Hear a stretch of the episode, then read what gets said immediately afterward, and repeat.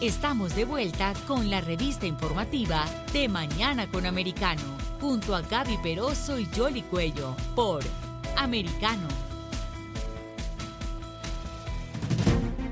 Continuamos con más aquí en De Mañana con Americano y como hemos venido reseñando, la situación en la frontera tiende a complicarse. El gobernador de Texas ha ordenado devolver a los migrantes detenidos eh, en esa entidad hacia la frontera, una medida que de alguna manera reta a la administración de Joe Biden porque se considera que no han hecho prácticamente nada. Incluso varios alcaldes habían señalado que ya la entrada masiva de migrantes eh, era catalogado como una invasión.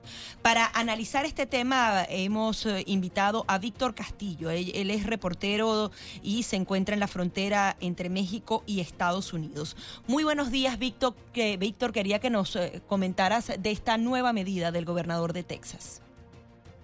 Hola, ¿qué tal? Muy buenos días. Es para mí un gusto y placer estar con ustedes. Y pues sí, él llegó la noticia precisamente después de la una de la tarde del día de ayer que el gobernador de Texas, Greg Abbott, eh, emite una orden ejecutiva autorizando y facultando de alguna forma a la Guardia Nacional de Texas y al Departamento de Seguridad Pública para detener a los inmigrantes que cruzan de una manera irregular la frontera entre los puertos de entrada, es decir, los que están cruzando el río Grande o el río Bravo, como se le llama del lado mexicano, o, simplemente los muros fronterizos donde no hay río, y de esta forma entonces poder devolverlos, devolverlos a la frontera. es una decisión que dice el gobernador que está tomando porque dice Greg Abbott que el presidente Biden se está negando a hacer su trabajo, es decir, en cumplir las leyes de inmigración que ya están promulgadas por el Congreso. Y entonces dice Abbott que de esta forma el estado de Texas, por la estrella solitaria, está dando pasos eh, hacia adelante, tomando medidas pues que son sin precedentes para proteger, dice él, a los estadounidenses y asegurando la frontera sur.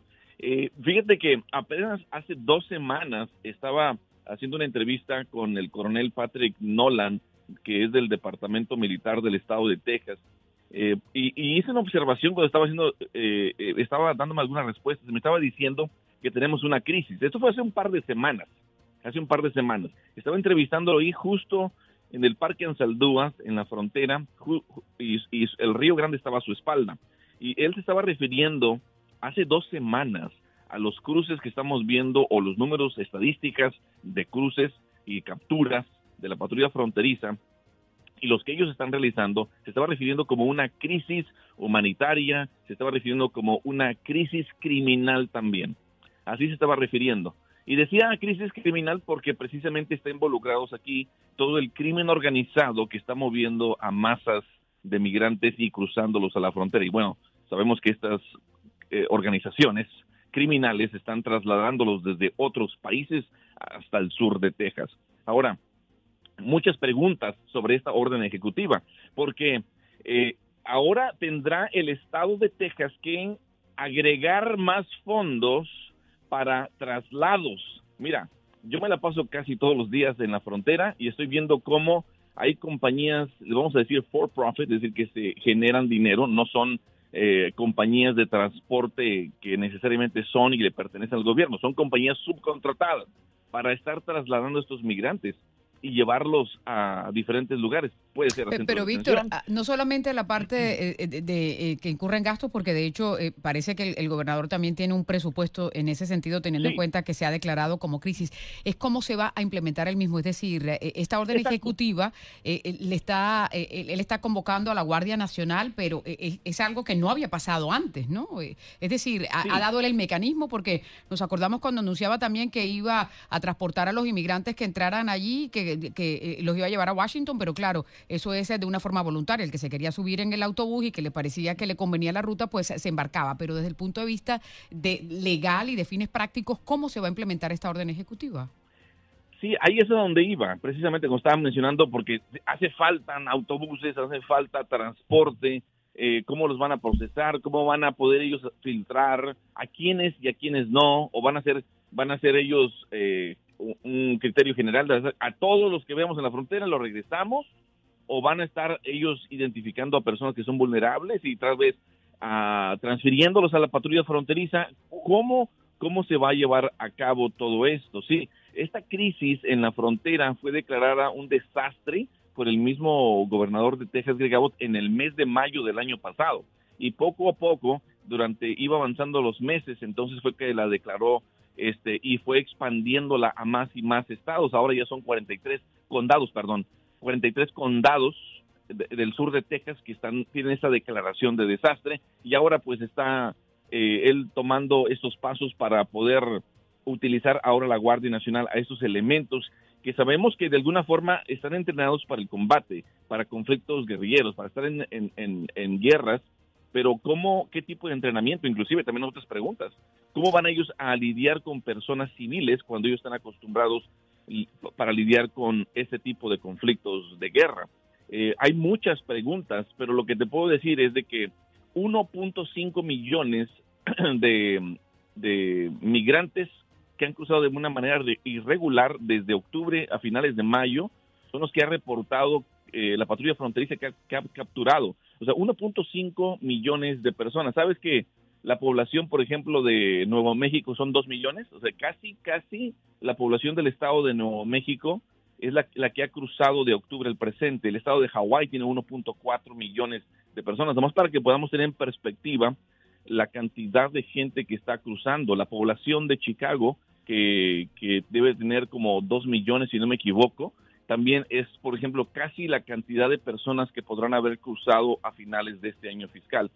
Eh, entonces, lo que está haciendo el gobernador es responder a este a esta gran cantidad de personas que están cruzando eh, en el último año y pues ahora quiere utilizar a la Guardia Nacional y también al Departamento de Seguridad Pública de Texas, los que están patrullando las carreteras, vaya, y agregándole más y más ah, recursos para poder expulsar, vamos a decir esa palabra, porque no sé si tenga el gobierno de Texas facultad pues, para... Pues no necesariamente expulsar, porque aquí estamos revisando la orden ejecutiva. En lo que tiene que ver con los recursos, dice que está eh, resguardando 4 mil millones de dólares, es decir, 4 billones de dólares precisamente para reforzar esa orden ejecutiva que está emitiendo. Eh, lanza eh, la operación que le ha denominado Estrella Solitaria, Lone Star, precisamente que hace alusión también, a, identifica a Texas y es cuando está convocando a la Guardia Nacional y también al Departamento de la patrulla de carreteras, que también tiene el control el Estado sobre, sobre el mismo, para que ellos arresten eh, y detengan a criminales que estén cometiendo una serie de crímenes o que estén atravesando eh, eh, la frontera con, con, los Estados Unidos. Es decir, lo que uno se imagina sería que él va a apostar a todos esos ah, miembros de la Guardia Nacional en lo que tiene que ver con las áreas fronterizas donde de pronto no está el, gobierno ah, federal. Estamos tratando de ver cómo se va a implementar esa orden ejecutiva que firmó el gobernador en el día de ayer. También dice que va a fomentar una serie de acuerdos que hay con las ciudades fronterizas, con México. Sí, y en esos acuerdos con las ciudades fronterizas también es con los gobiernos de los estados fronterizos del lado mexicano. Básicamente, lo que decía el coronel eh, Patrick Nolan es de que ahora están haciendo y realizando, mejor dicho, ejercicios en ambos lados de las fronteras, donde ellos, el, eh, policías, por ejemplo, estatales, vamos a decir, por ejemplo, Tamaulipas, Coahuila, Nuevo León, del lado mexicano con el estado de Texas están realizando ejercicios para poder responder ante una eventualidad, es decir, ante una migración masiva.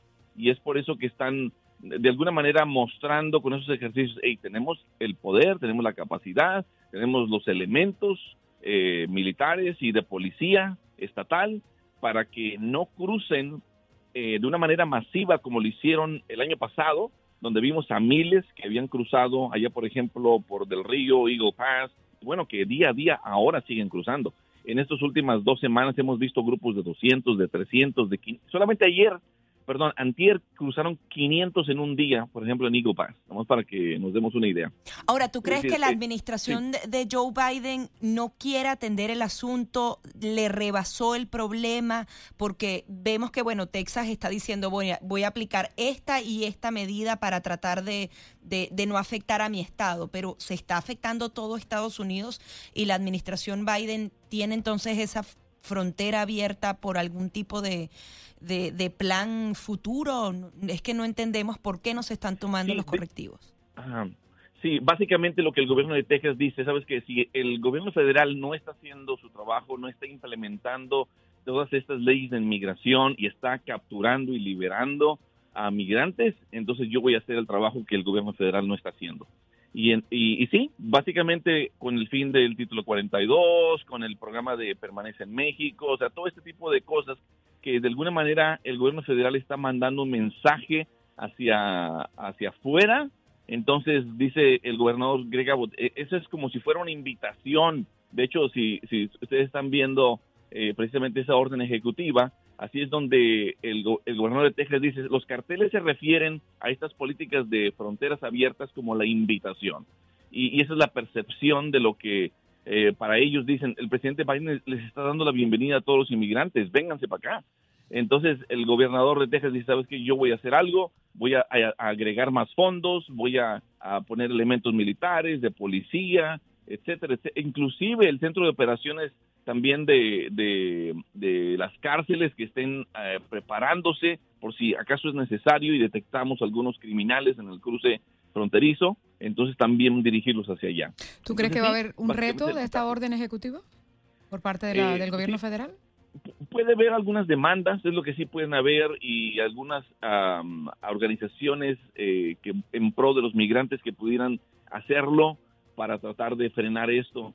Eh, yo creo que van a haber más observadores en la frontera, van, van a llegar más personas para ver cómo están operando estos militares, cómo están operando estos policías estatales, van a tratar de demandar al, gobernador de Texas, Greg Abbott, y también al Estado, al Estado también, eh, para que detengan ese tipo de operaciones. Hay muchas preguntas, hay pocas respuestas y estaremos observando esto, eh, cómo se desarrolla en esta semana o las próximas semanas eh, porque es, es un año que está también por volver a romper récords. El año fiscal 2021 fueron 1.7 millones de migrantes que fueron detenidos y el 60% eh, fue detenido de los migrantes aquí en el estado de Texas. El 60% de todos los encuentros fronterizos, de todos a nivel nacional, el 60% estuvieron aquí en el estado de Texas y, ya, ya llevamos 1.5 de millones de migrantes capturados por la patrulla fronteriza hasta el mes de mayo. Entonces, eh, es otro mes lleno de retos, de mucha controversia y pues estaremos observando a ver qué dice el gobierno federal, a ver qué dicen las organizaciones civiles y en pro de los migrantes y a ver cómo se desempeña también eh, estos elementos militares y policíacos. Claro que sí. Pues Víctor, estaremos muy pendientes ah, con este tema, por supuesto. Muchísimas gracias por estar aquí con nosotros. Muy buen día. Buen día para ti también. Víctor Castillo, reportero desde la frontera de México y los Estados Unidos. Ah, aquí en De Mañana con Americano, pausa, deportes y regresamos enseguida.